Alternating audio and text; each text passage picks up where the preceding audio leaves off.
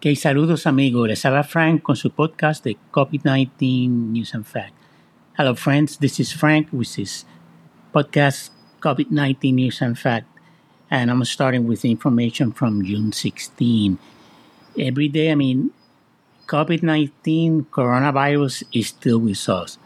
No matter how think or you think your life is normal, for me, it is not. I still wear a mask everywhere I go, even though in Puerto Rico, the majority of people do wear masks, but every once in a while, I'm talking about indoors. Outdoors, I have no problem with not wearing masks, except in situations where I cannot keep or maintain social distance. If it's too crowded, then I will wear a mask, even outdoors. But most of the time, where I go to walk, you know, to, for my fitness walks, either near my neighborhood, or around my neighborhood, or over by Old San Juan area, there's plenty of space and there's not enough people at that time in the morning. We're talking early in the morning, nine o'clock in the morning, is the latest I will go there. But sometimes there'll be a bunch of tourists and those sidewalks are narrow, so I'll walk up to the point where the tourists are and then I'll just walk back and make up for the time lost there in in another place near the area where I'm parked. Okay. So let's start with SoFi, which is a internet bank. Uh, South something, what it means, South something financial. I think it's based out of San Francisco. Okay, the National Association of Home Builders, Wells Fargo, Housing Market Index descended in June to equal its lower level since June June of 1920, two years and that's because of the raise in the home mortgage rates, interest rates, and lack of inventory. There's no houses being built. So, with no housing being built, lack of labor, etc., lack of inventory, so people may have the money, but they don't have an inventory to buy, or it may be where they don't want to move, and even if they want it as an investment, maybe it is they don't have the money to buy it. Okay, because uh, some months ago they used to be bidding for housing. When I lived in San Francisco, up to 2018, people would outbid each other for even for rentals, but majority of the time it will be to buy. So if a house was listed at 500, sometimes depending on the location, how much they wanted, people sometimes would offer 200, 300,000 and some instances, some areas other than San Francisco, like in Palo Alto, where Stanford University is, eh, people would outbid if like 500,000, a million dollars. Can you believe it? Well, now let me read in Spanish.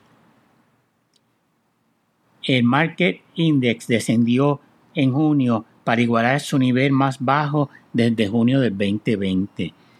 Se debe al alza en las tarifas hipotecarias y falta de inventario. No hay casa que comprar igual que en Puerto Rico. BNN Newsroom.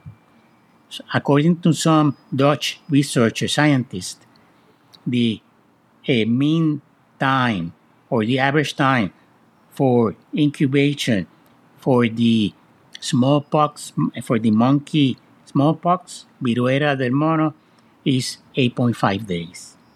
Market Watch June 16. Las ventas al por detal, retail sales, fell to a annual rate of 13.8 in May, and they are below a year ago.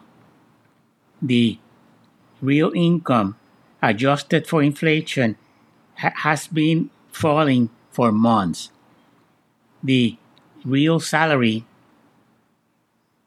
for workers production workers, factories, and so forth, farmers, etc., fell in May to an annual rate of 4.2% in the last six months.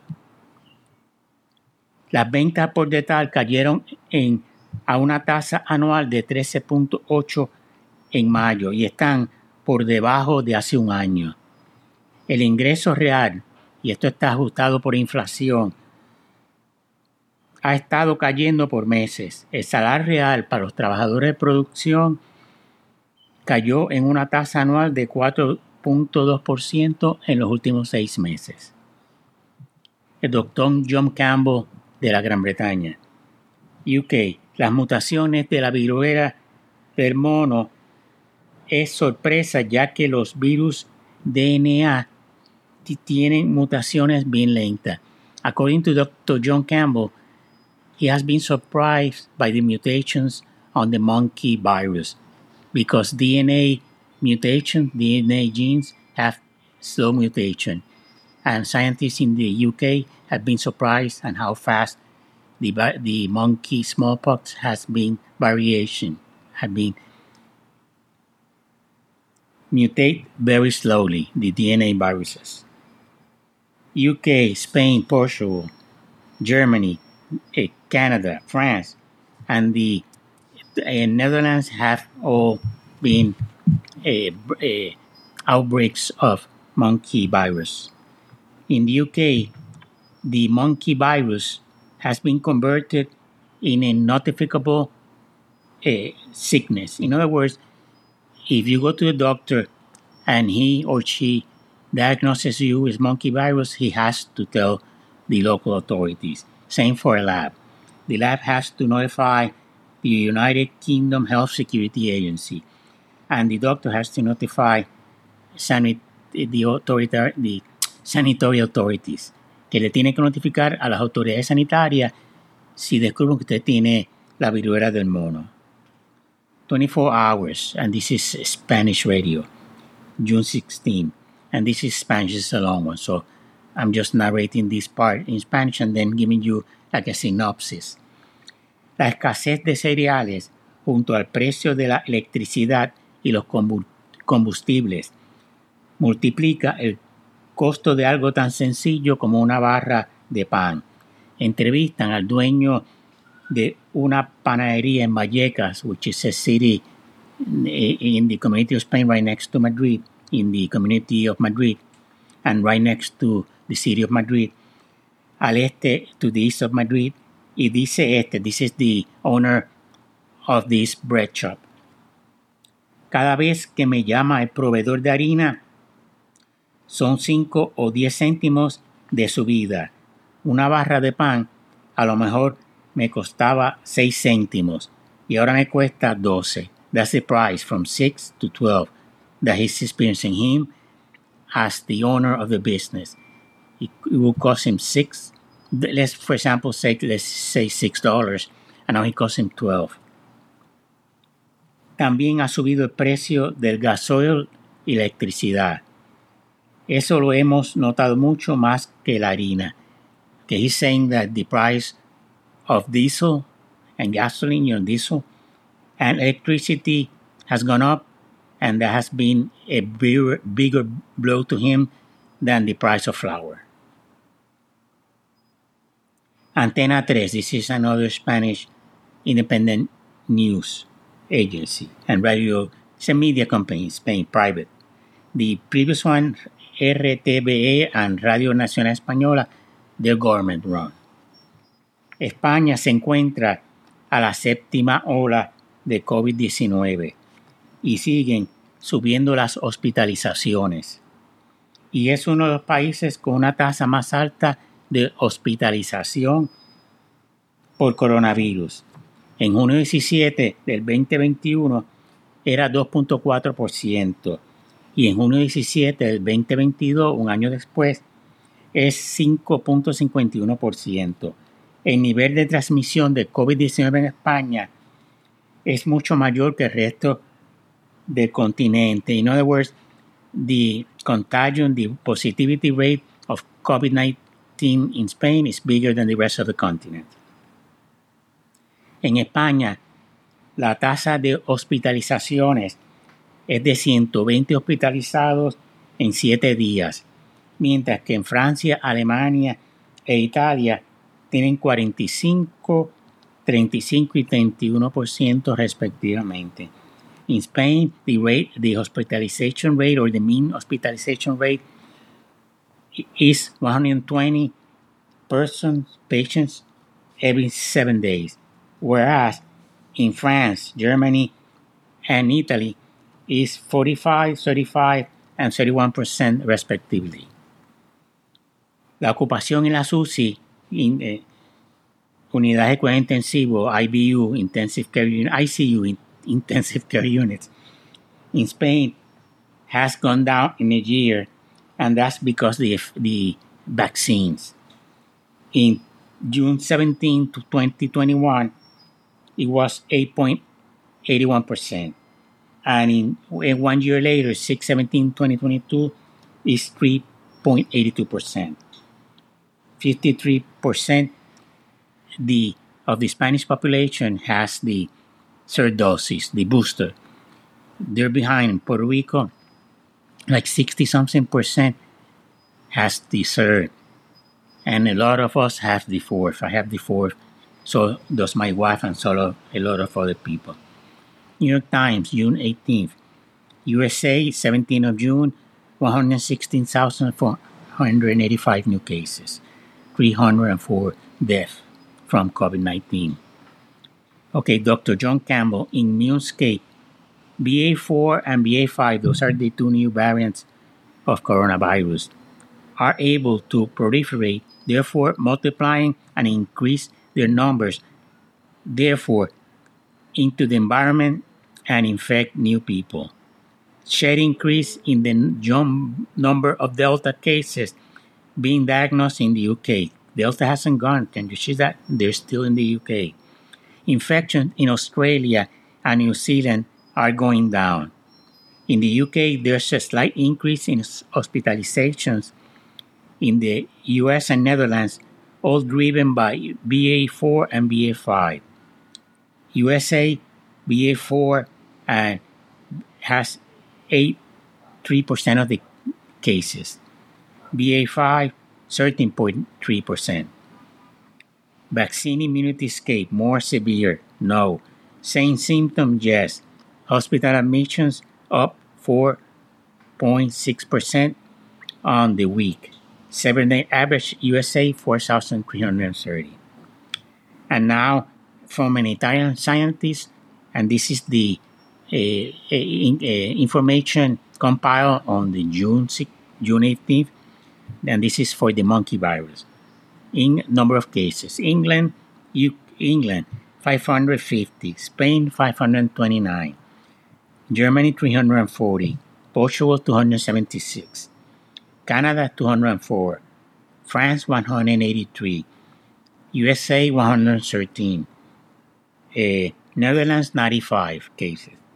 Italy 73, Switzerland 31, Mexico 10.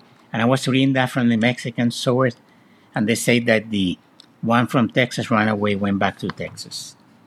And this is from the reason, La Razón, Spanish newspaper from today. In Spain, en España todavía hay, y cito, una inesperada presencia de virus e infecciones respiratorias en pleno mes de junio, a pesar de las altísimas temperaturas como aumento de la circulación del virus respiratorio sancitral, BRS, BRS causante de la bronquiolitis. Y se siguen dando casos de gripe y BRS en junio, con todo y calor, y también un aumento de casos de ama. Basically, they're saying that because of coronavirus, uh, the influenza and related respiratory symptoms that used to fall down or uh, get eliminated completely at the beginning of summer are still prevalent in Spain, even with the high temperature, like 100 degrees in Madrid and Andalusia and so forth. So even with the high temperature, because remember, influenza and some of those respiratory diseases are driven by cold weather because people stay indoors. But even with the high temperatures, uh, which uh, which are do not help the virus to multiply, there's still lot of cases in Spain. Okay, and that's the scientists and doctors and experts are saying that it's coronavirus driven. Okay, that's it. Short and sweet. Talk to you later. Hasta la próxima, amigos. See you later. Talk to you later. Ah, before we finish, forgot something. Let me show you a new video that I got a protest in a, a, a city near Beijing. People complaining and wanting to talk to authorities about confinements.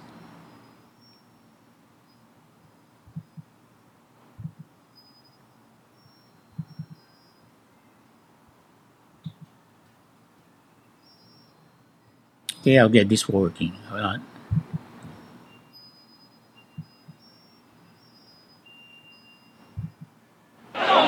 Here we are.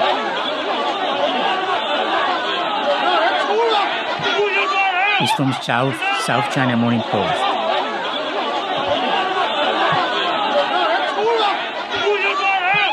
Okay, you can tell the people are pissed off. See, and they're confronting, they're getting uh, confronting the police because they're not being talked to the officers. And see, see, they're not allowed to commute. That's where the jobs are. So they have no money if they cannot commute to Beijing.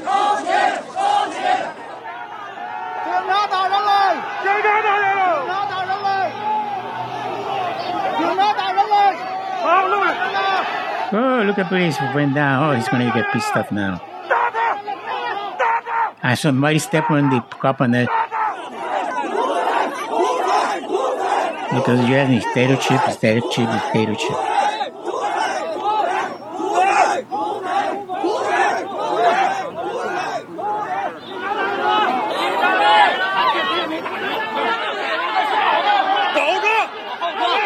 And I caught one of the guys.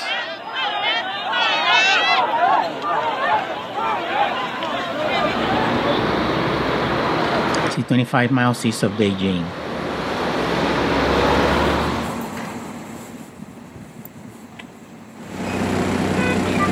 It's like commuting, for example, from somewhere in Virginia or in Maryland to DC. Same situation. To that area. Federal employees, let's see, from Baltimore, see, taking the train or a bus to downtown the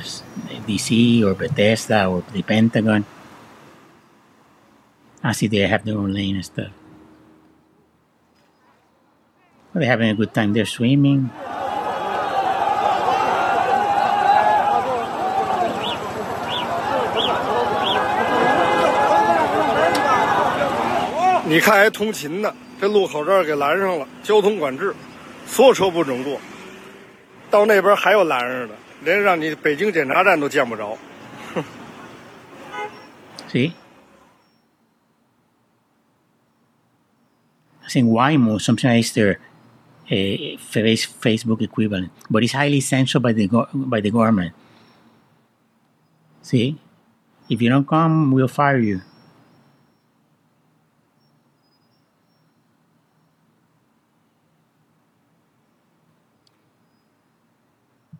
That's dictatorship for you. See, see, look at that. 燕郊的领导，必须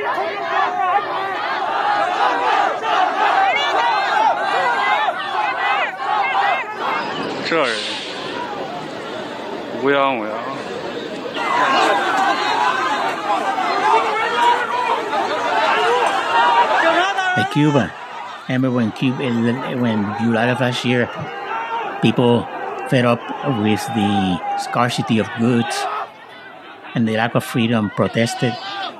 Same situation, like beating everybody, everybody up. 对，我给你的这个水没有辣椒水，你喝洗一洗。 是警察用辣椒水给你喷的吧？See pepper spray and 和 everything. 燕郊的警察。敢不敢口罩摘下来？你敢不敢把口罩摘下来？把你的警号露出来。See, they don't show the batch number. See, he's got it covered. 不用通行证了，通行证了，四十八小时核酸可以通行，不要到中高风险地区，不进行。通行卡，我们不需要设那个卡，那个不属于国务院承认的通行卡。不要通勤证，也不用回来再隔离，不用。您是市长吗？我是我是副市长、公安局长。 And here's the chief of police. Ah, they were allowed to. Alicia said 胜利了啊！能 temporary 念能过了啊 victory. 胜利！ See, That was my question. I haven't seen this video. I, I just got it now 随便过来 recently. So maybe tomorrow they'll have the army there. Well, enjoy it and talk to you later. Thank you to Chao, South China Morning Post.